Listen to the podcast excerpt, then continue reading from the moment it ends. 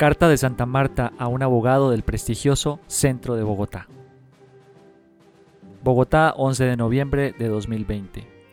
Apreciado colega en tan magnánima profesión. Soy conocedora de las tribulaciones a la que te has visto sometido en las últimas décadas por la falta de trabajo digno para un profesional como tú y por los permanentes improperios que has padecido debido a la mala fama que goza el gremio. No te angusties, mientras a mí me desprestigian los intelectuales profanadores de la sana doctrina o los izquierdosos políticos y predicadores del dogma ateo, me solidarizo contigo en los avatares a los que te has visto abocado. Podrían ser innumerables los sucesos de difamación, entre ellos cuando te llaman despectivamente tinterillo, por el solo hecho de sosegarte en los cafés de mala muerte del centro capitalino donde departes con tus colegas sobre cuestiones no poco importantes de la política nacional o sobre las nuevas triquiñuelas que se pueden hacer para sacar partido en beneficio propio. Sin embargo, quiero consolarte y animarte a través de algunas razones por las que puedo afirmar que mi prestigio en el sector jurídico ha ido increciendo en medio de esta crisis. Me atrevo a sostener que el problema es de propaganda lasciva al sector de los abogados por su ineficiencia en los servicios prestados. Como abogada de los pobres, en temas de derecho laboral, familiar, penal, soy testigo de los despropósitos producidos por el gobierno donde lo último que pretenden es reconocer el daño ocasionado a terceros por la corruptitis en la que se encuentra sumergida nuestro continente. Y saber que la mayoría son abogados. Es paradójico que, con tanto abogado, recurran a mí.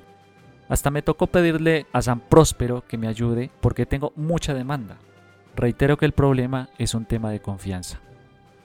Por otro lado, mi pobre clientela, fiel, todavía creyente en la democracia, ha padecido de agravios recurrentes, entre ellos de colegas nuestros que los han dejado en la calle por los altos costos de sus servicios y las untas para justificar el trabajito.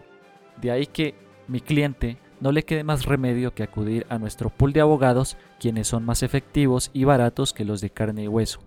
Sí, así como lo oyes, porque no solo son los legendarios colegas tuyos del centro Bogotá quienes están desprestigiados, sino las nuevas generaciones de millennials que, en contradicción con todos los principios de la justicia, se han dedicado a la lambonería cibersocial para seguir las dictaduras disfrazadas como partidismos de centroizquierda, sofismas de distracción para ingenuos dependientes de las marrullerías de los youtubers, ahora versados de la ciencia política por leer el diario El Espectador o Semana.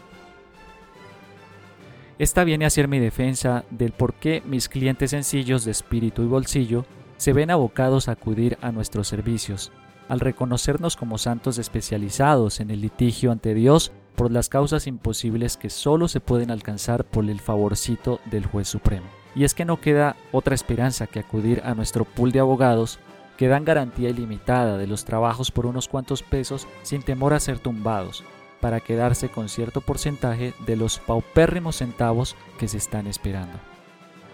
En definitiva, mi exhortación es a reivindicar la reputación de nuestro gremio, donde infortunadamente se perdió la re, quedando solamente lo que quedó, el rescoldo de una profesión cuyo prestigio superaba la tentación del interés personal y la tramoyada del atentado contra el desvalido.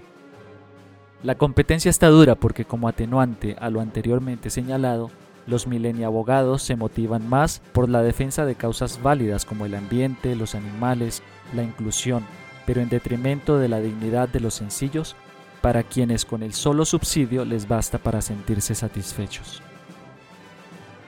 No olvides tu juramento, defender la justicia y la recta aplicación de la ley, así se afirme que echa la ley, echa la trampa.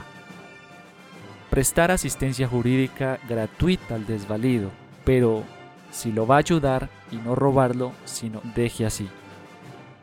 Guardar el secreto profesional y severa lealtad a tu cliente. No te dejes vender por cualquier 20 mil pesos y proceder en todos tus actos con absoluta buena fe, si es que todavía tienes. Con caridad, Santa Marta de Betania, Virgen y abogado de las causas imposibles.